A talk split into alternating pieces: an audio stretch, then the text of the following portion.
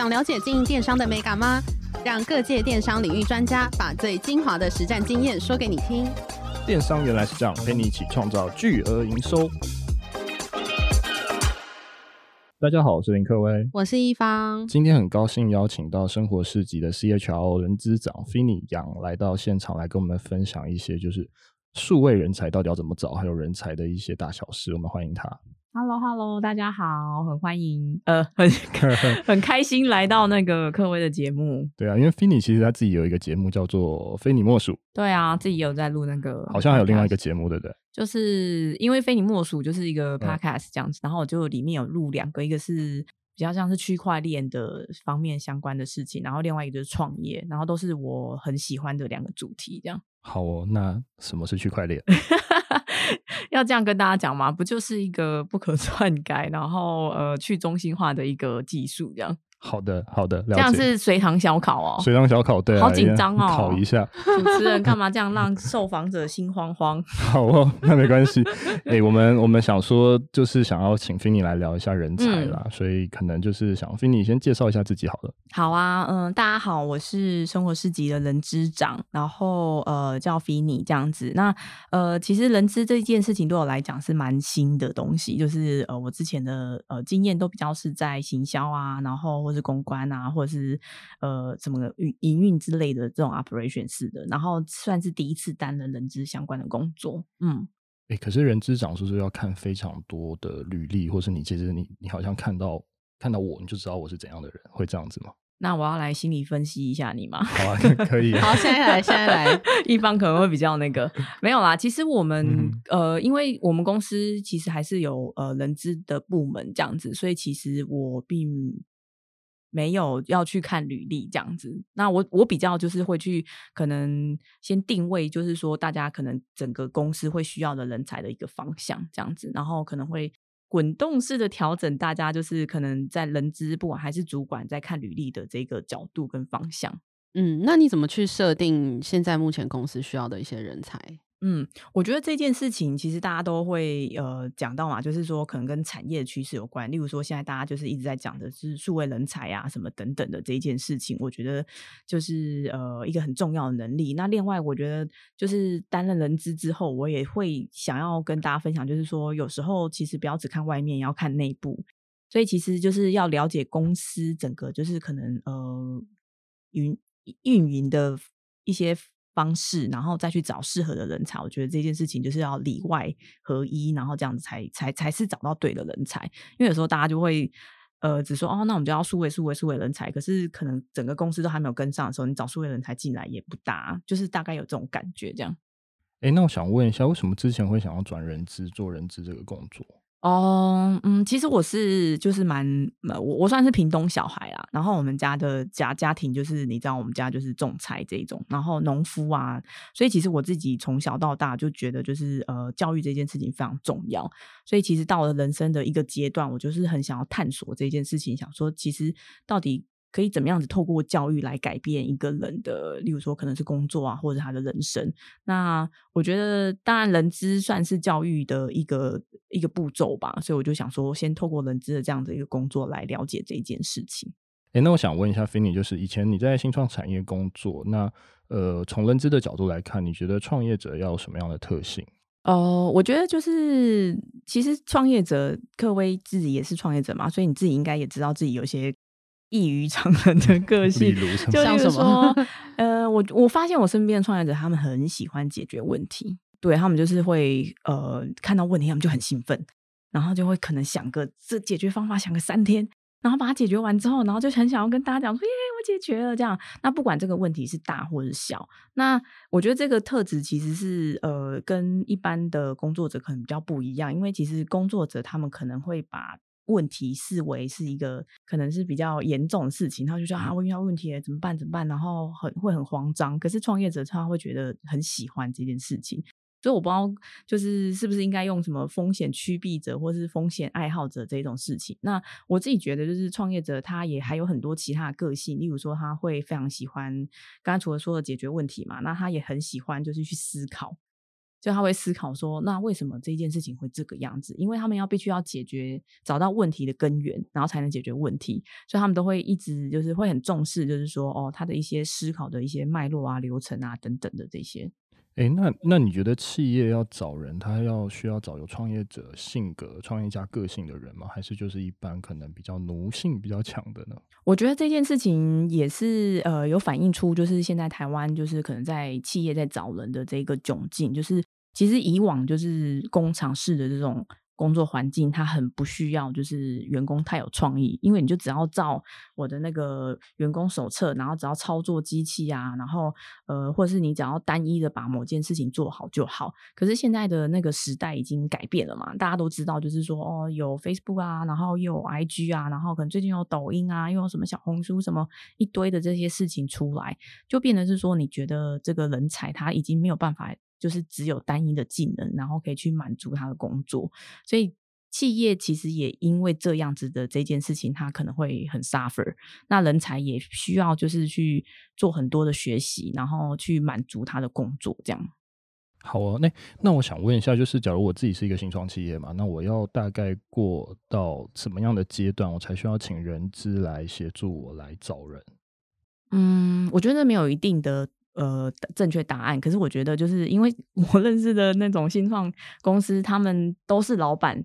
兼人资，然后老板就要从头就是啊面试啊，然后开始就是去谈他的薪水啊，然后去带员工的 team building 啊什么，对不对？都是老板在 take care。目前我就是这样做。对啊，因为其实这件事情我觉得也很对，因为其实你另外找一个人来，然后他可能没有比老板更知道我的公司要变成是怎么样。那只是说，像生活市集，我们公司已经有两百多人，所以你很难就是让老板去一一 take care 这件事情，所以他就因为公司的规模化，然后会造成一些工作的不效率。所以我并没有觉得就是说，哦，要找一个人资才能够解决问题，可是他大概可以解决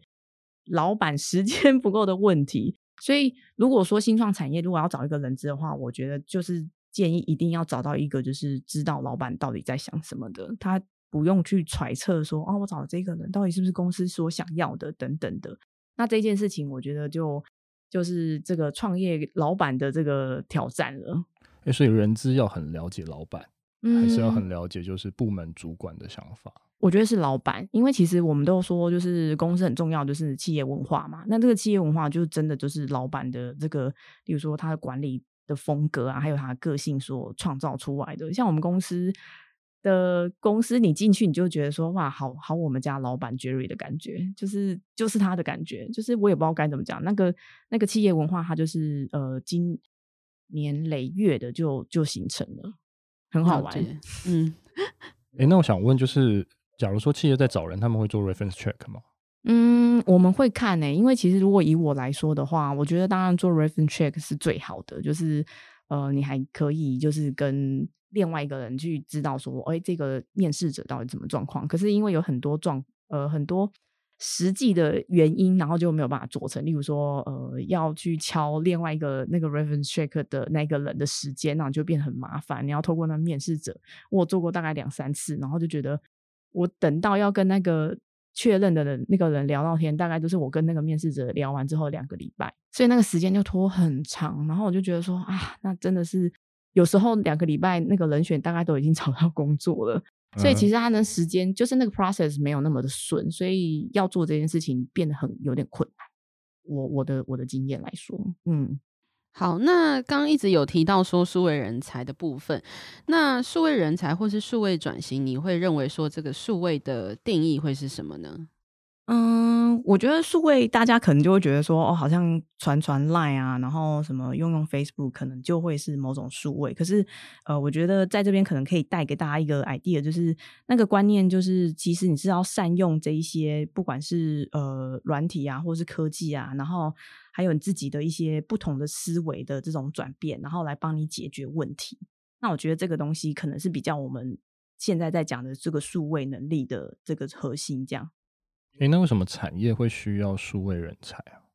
嗯，就是像刚刚有提到嘛，我觉得产业真的是变换的变，产业就是变化的很快，所以其实就是大家，我自己身为人资，我都觉得就是有很多东西我都要还再再回去问我们家的小朋友，因为例如说小朋友他们现在就是可能用 IG 用得很顺，然后我都会觉得说，哦，那如果说今天我们呃生活市集想要在 IG 上面做那种人才招募，或者是做一些广告啊，怎么办？那我就只能回去问小朋友，因为我就我自己没有用嘛。所以其实这件事情的显示就是在于，就是对我来讲，我已经没有跟上 时代了，然后而反而要一直去追，就是说，哦，那现在可能在红什么？例如说像 D 卡。然后我自己其实也没有 account，他们之前是有限制啊，可是现在如果开放的话，我也没有 account。那我要去怎么样去呃接触到这一群就是呃人才，然后去吸引他们来我们公司？那这件事情对我来讲就是一个数位转型的过程，这样。所以等于说公司里面也会都。就是 hire 一些比较年轻的一些求职者嘛、嗯。其实我们公司的平均年龄就蛮低的，所以其实就偶尔在跟他们聊天的时候，你就知道说，哇，原来现在的这个呃比较年轻的求职者，或是刚出社会的求职者，他们对于公司啊什么等等的是什么样概念？像我之前在看履历的时候。我记得，像我们以前在找工作的时候啊，就是，诶，有有些人可能会说，哦，那你一年就是可能换了好几份工作，大家会说你不稳定，对不对？那我就记得，我就有看你的一个年轻人的，他大概三四个月或是五六个月就换一个工作，然后如果你又再用刚刚的那一种规则来看他的话，你就觉得说，哇，这个年轻人很不稳定。可是其实后来你会发现说，这一件事情对年轻人来讲实在是太。政治正确，他们就是很喜欢这样子的一个变化，所以其实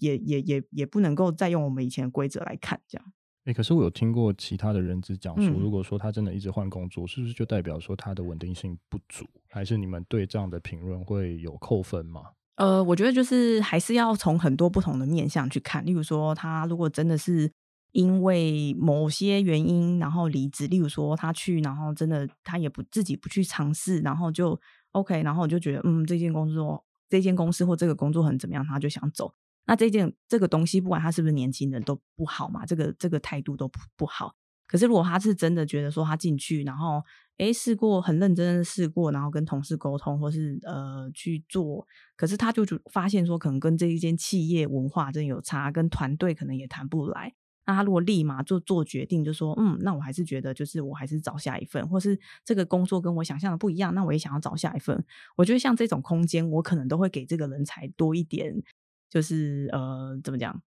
机会呀呀呀，就是给大家多一点机会，因为你就不需要把它贴一个标签，就说哎，你很不稳定，然后说我不喜欢你。对，可是当然他也有这样的成分在，因为像我们找人，我们也不希望有一个人进来三个月就走嘛，对不对？对，所以我觉得还是要找到，就是说，可能我在跟人选谈，大概都会问他们说，嗯，那你们想要做的事情是什么？比如说，对对，你想要工作的东西是什么？那你想要做他想要做的东西，跟我们公公司提供给他的工作是不是一样的？那我觉得，如果是一样划等号的，可能比较适合他们留下来。了解。哎，那我想问一个问题，就是我自己身为老板，你觉得如果说我现在要面试一个人，我到底要问什么样的问题？我觉得如果很快速的话，就是应该都会是问他，就是说他过去所做的一些专案，然后还有就是他所遇到的挑战这样子。那透过这样的一个问题，大概可以知道就是说他的工作内容是什么，因为我们都知道他的那个。人的一些工作呃能力是从工作经验累积的嘛，所以如果他过去有做过一些，例如说，呃，他可能是行销人员，他有超过 Facebook 啊、Google 啊、Line 啊，然后还有超过可能抖音啊或是什么的，那你就会觉得说，哇，他对他来说，他其实涉略的很广。那我们就可以，我我自己会从这个部分来判断说，哦，我觉得他的工作能力应该有到一定的水准。然后另外就是挑战的那一块，我就会去问说，他到底是怎么思考。这整件事情的，例如说他可能遇到挫折啊等等。可是我这边有个小 tip，我就觉得，如果你只问这个问题，因为很多面试者都会准备好了，所以就是对我来讲，我就会挖更深一点。例如说，他就说：“哦，那挑战是什么？然后我怎么怎么怎么做？”然后我就会再再一直细问下去。就是一直问，一直问，一直问，然后问到他就觉得说，嗯，那个我不晓得要讲什么，然后你就大概可以知道是他是准备好的，还是他是很呃很即兴回答。对对对，那如果很即兴回答，你就觉得说，嗯，他并他他是在很真实的展现他自己的能力跟个性，那我就很喜欢这样。所以你会比较喜欢即兴，而不是真的已经 well prepared 这样子。对啊，因为其实我觉得这件事情可能也很值得讨论，就是因为我觉得你 well prepared 其实并没有对面试比较好，因为。呃，你是在让这间公司不了解你，嗯，然后你也不 了解这间公司的情况下，那那这样的状况很有可能就是你进了这间公司之后，你就发现主管好像对你的想法跟面试的时候不一样，因为你过度包装了嘛，或是你包装过了，那我们就没有看到真实的你的话，那其实很难就是产生那个连接。所以我我自己觉得，就是如果这边可能有面试的想要去找工作的人来讲，我觉得你很真实的展现你自己的那个就是个性跟能力，那我觉得会对于就是说对方对你判断说，哎，你是不是这间公司会比较好，对，这样才才不会就觉得说，哎，好像大家就是面试的时候都是哎彼此虽然讲了一个小时两个小时，可是彼此不认识。然后到了公司又是另外一种情况，觉得这个就比较，我我我我会在思考要怎么样让这一件事情更有效率，这样。嗯，那你会喜欢哪种自己有在，比如说自己有开一间小型的电商，或者自己有一些做自媒体的这种人才，就比较斜杠的这一种，你们会喜欢吗？超爱，因为像这样子的人才啊，我自己觉得就是呃，先先不要说，就是他可能是因为很有热情，然后去做很多他想要做的事情，然后第二个就是他可能是。可以透过他在做很多事情上面，然后他累积很多不同的观点。例如说，哦，你现在像科威有在经营电商，然后呃也有在做这个 podcast，然后又接触到很多人。那其实你在接触跟别人沟通的时候，这些都是你的养分。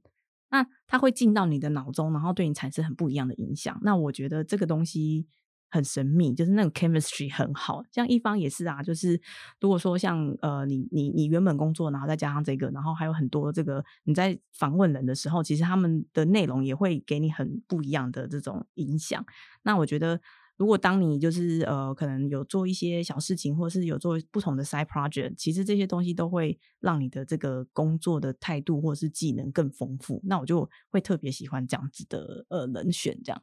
诶，那如果从人资的角度来看，要怎么样可以有优秀的人才？那这个优秀人才是要什么样都会，什么东西都会吗？嗯，我我觉得这件事情很难诶。就像我刚才跟就是分享的，就是其实就连我我也不晓得就是 IG 怎么用，所以我现在对于人才的定义，优秀的人才我不会。拿他到底会有什么技能？例如说，我可可能就有一个呃 check checking list，就是上面有二十个格，然后如果他勾了十个之后，他对我来讲就是哇，一个超优秀的。我觉得没有办法这样子，因为现在时代的变动很快，所以他很有可能就是呃只会知道里面的两三个。可是如果说他是一个非常主动积极学习的人，对我来讲的话，我觉得哇，这个是大加分，因为呃。当这个时代有一个新的东西出来的时候，然后我不需要去去 check 说他到底会不会这个东西，因为我知道他很喜欢学习，然后他会主动去 research 说哇，这到底什么东西？然后哎，抖音哎好像很好玩，然后他就会跑来跟我讲说，哎，Finny Finny，我们现在那个可能招募啊，那我们是不是可以在抖音上面拍个影片，然后去吸引大家？那你看这个东西就是呃。我他可能当初没有这样子的这个呃技能，可是他因为很喜欢学习，或是很喜欢收集新知，那可以有这样子的一个东西，新的 idea 提案给我，那我就会觉得说，哦，这样子的人才是呃，在我的定义底下，我觉得他就会会慢慢的变成越来越优秀，因为他就是一直不断的前进，不断的学习这样。不过我蛮想知道，就是因为刚刚讲的比较不会是集战力为主嘛，那你们怎么就是衡量这个集战力跟就是他的态度，比如说他很正向的这之间的一个平衡呢？嗯，我觉得基本的还是有，因为我刚刚有说嘛，嗯、就是两个，对对，还是有两三个，因为他还是得要就是可能在这份工作，在某他自己的那个应征那个工作，还是要满足那个基本的工作能力。对，那就是接下来的这些事情，例如说像我们公司在。行销上面的操作，我们也不会要求大家就是都要碰过，因为这件事情真的也蛮难的。所以你可能只要有其中一项，然后你是做的比较专专精的，那你进来之后，我们再教你，然后再学习这样子。对。诶、欸，那我想问一下 Finny，就是如果是电商产业，嗯、要怎么样？就是假如说是新鲜人，他要怎么去准备，然后去应征这个电商产业的工作？嗯，我我这这这个我还印象蛮深刻，就是我前阵子有在那个烧麦研究所。是是，是烧麦研究所吗？是烧麦研究所。哦，sorry，好。对，我前阵子在烧麦研究所上面就看到一篇，就是可能有一个人就把一个一零四的这个呃 JD 就剪下来，然后就问大家讲说，这件事情是正常的吗？就是它上面可能列了大概二十种 criteria 这样子，然后那一个人他可能没有在电商，然后就想要来问电商大大们说，这件事情是正常的吗？为什么会需要这么多多功能的这种人才？就是我我需要这么多技能这样子？那我觉得这一题就是呃，我自己也思考了一下子，然后我就发现说，其实因为电商产业它也呃变换的变变动的蛮快的。就之前其实可能只要就是说我有个官网，然后只要把东西拿上去，然后铺在上面，然后就是你可能用很简单的，例如说像。像呃金流那个时候可能就只有 ATM 嘛，然后或者是信用卡，对不对？可是你知道从现从那个时候到现在，现在我们公司哦，以生活自己来讲，我们的金流支付工具大概就有十几种，嗯哼，对。然后关于物流就有非常多嘛，例如说超商取货啊，然后还有什么逆物流，还有什么什么什么，就是其实电商已经它已经发展成一种非常精致的这种呃产业了，所以其实。在电商工作的人来讲的话，他也必须得要非常的多工，他没有办法就说哦，像以前的世界可能是哦，我可能上上电视或是上上杂志这样就可以了。现在不行，现在你 每一种就是频道你都都都都得去都得去经营，然后你也必须要知道就是说哦，那可能金流是怎么样啊，物流是什么的啊。所以我自己就在看那那一个分享的时候，我就觉得说没有错，就是在电商产业里面，必须真的是要就是呃，很很像十八。十八般武艺，样样精通的这一种人，所以其实讲回来，就是我我自己觉得，就是说，如果说你是完全是电商的新手，那我觉得你可以先从就是呃了解整个产业的发展开始。例如说，现在有很多呃相关的新闻啊，然后你就可以开始去 Google 啊，然后可能可以知道。诶，momo 啊，或者生活市集啊，或者 PC Home 啊，或者是像现在全联的一些呃一些新闻，那就开始慢慢看，看了看久了之后，你大概就会有一个对于这个产业比较好的一个全貌，你就知道说，哦，原来现在是这个样子啊，哦，物流是怎么样子，金流是什么，然后慢慢的呢，你有一些熟悉之后，你可以就是再挖深一点，就再往下面挖深一点，说，哦，那为什么全联要跟例如说 Uber？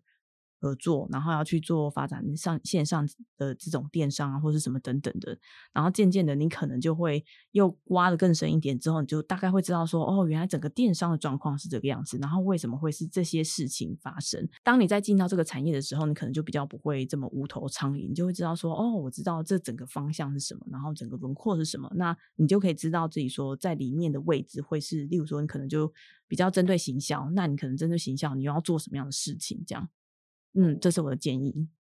那想要问，就是电商会喜欢呃，过去是跨领域的人才嘛？就是他以前就是完全没有电商的一些经验，然后希望跨到这个电商领域来，你们会怎么看这样的人才？基本上啊，说说实在说现实，就是我们还是都会看电商相关的。因为其实即战力这件事情就还蛮蛮重要的。那个我觉得那个重要就是为什么刚刚会跟大家讲说要从一些新闻上面去看，因为对我们来讲啊，就是如果说他完全都不懂电商，然后只有买过东西的话，其实这件事情对我们来讲，就是我们在他入职前的那种教育训练就要很多，因为我们就可能要去跟他解释说，哦，我们要。呃，怎么卖这个商品啊？然后，诶，用户的这个使用行为、购买行为是什么啊？等等的这些事情。所以，其实，呃，现在目前以生活市集来讲的话，我们还是会比较 prefer，就是他是在电商产业有一些工作经验的，然后不会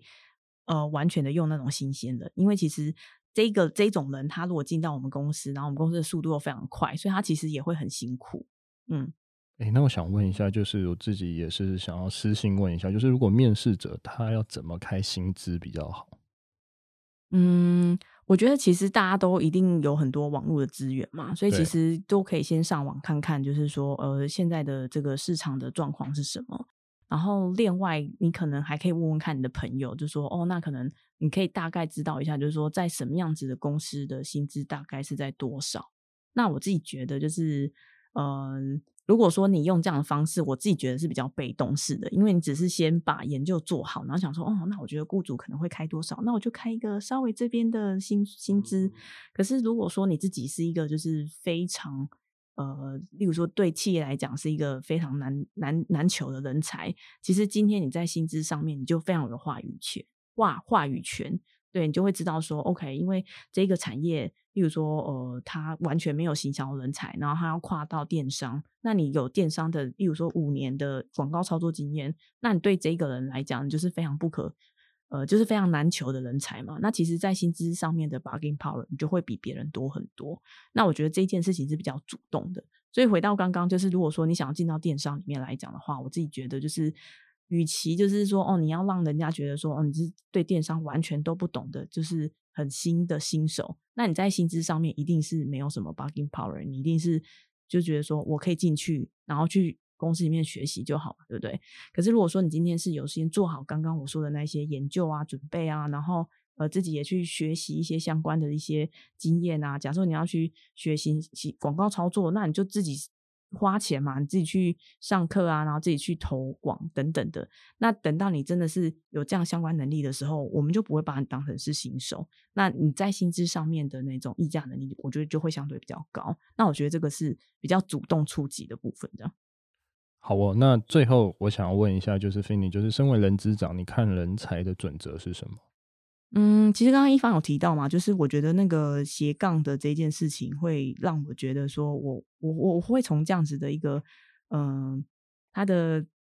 呃状态去判断他，就是说他可能对做某些事情很有热情。那那我觉得对我来说，我就要去找到他很喜欢的东西，然后并且。他很喜欢的东西是跟我们公司的方向是结合在一起的，所以其实像我们公司以工程师来说好了，像我们工程师的那种，就是在面试的时候，我们都会去看他的 GitHub，他如果有提供的话，或者他自己有做一些 side project。那我们都会非常喜欢这样的人才，因为其实工程师本来就是动手去 build 这个产品的嘛。嗯、那如果他真的很喜欢这样子的东西的时候，他就会，哎，平常可能看到一个为什么呃什么我我什么，就是每次要去扫那个 QR code，然后送简讯出去。如果他觉得这件事情太笨，那他就可他就可以用他的工程能力，然后来创造出另外一个东西，然后让大家更方便。那其实我们在就是面试的时候都会很认真去看这些事情，就是例如说他可能平常可能在做什么，我觉得。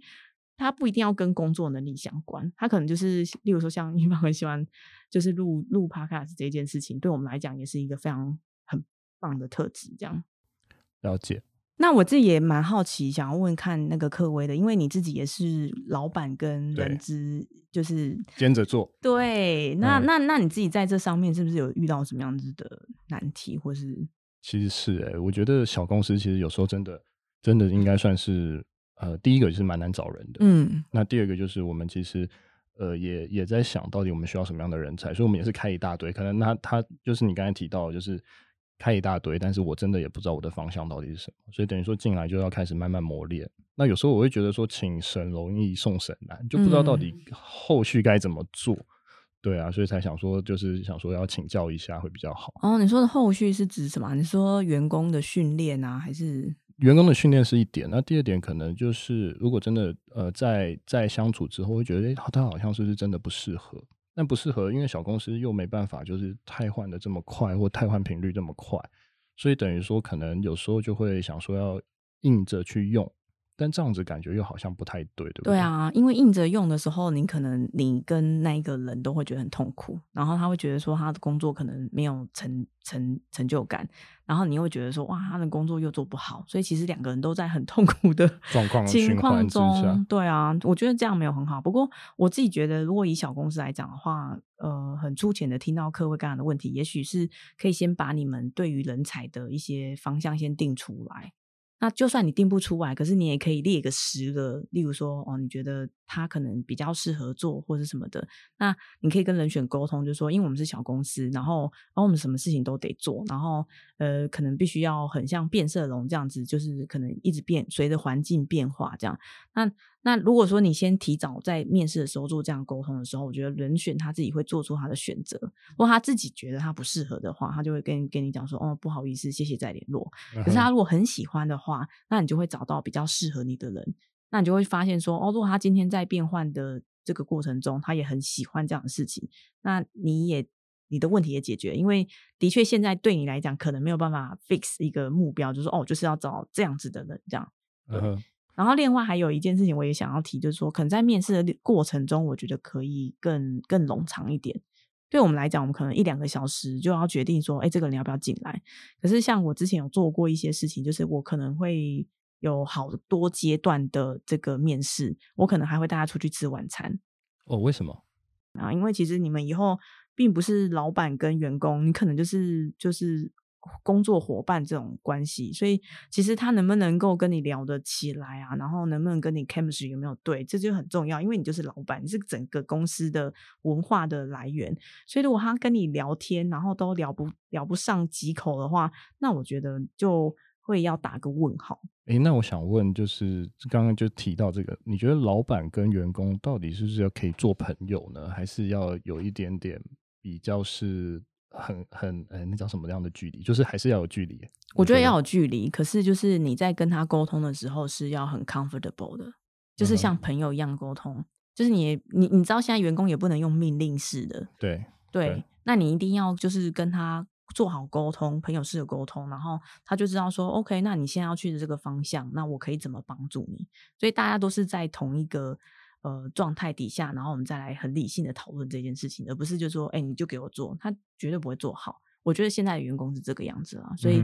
其实还是要有一些距离。可是你跟他沟通的时候，就不需要用老板跟员工的这种距离。对，了解。所以你的意思是说，平常聊天的时候就是没有距离，然后在沟通。正就是比较哦，很难拿捏，对，对，就很难拿拿捏啊，所以我就很想问这个问题。我觉得像以我在公司的状况，就是我很想要跟员工打成一片，可是其实他们都会知道说，哦，你就是不能打成一片，你就是人资长，他还是对你很有距离哦，他还是对你很有距离，他就觉得你就是我老板，然后你就是我的主管，所以他有很多呃心里的话跟。他在跟朋友的时候还是会不同，所以其实就算你不想要那个距离在，那个距离还是会在，所以你只要